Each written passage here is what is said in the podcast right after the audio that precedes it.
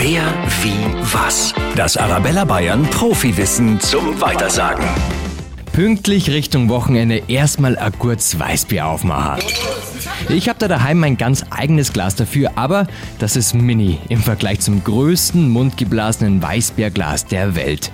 Die Firma Joska Glasparadies aus Bodenmais in Niederbayern hat ein 107 cm hohes, 10 Kilo schweres Weißbierglas gefertigt. Bei dem ist der Rausch auch schon vorprogrammiert. Es hat nämlich ein Fassungsvermögen von sagenhaften 65 Litern. Wer, wie, was? Profiwissen über Bayern für Bayern. Auch zum Nachhören auf arabella-bayern.de.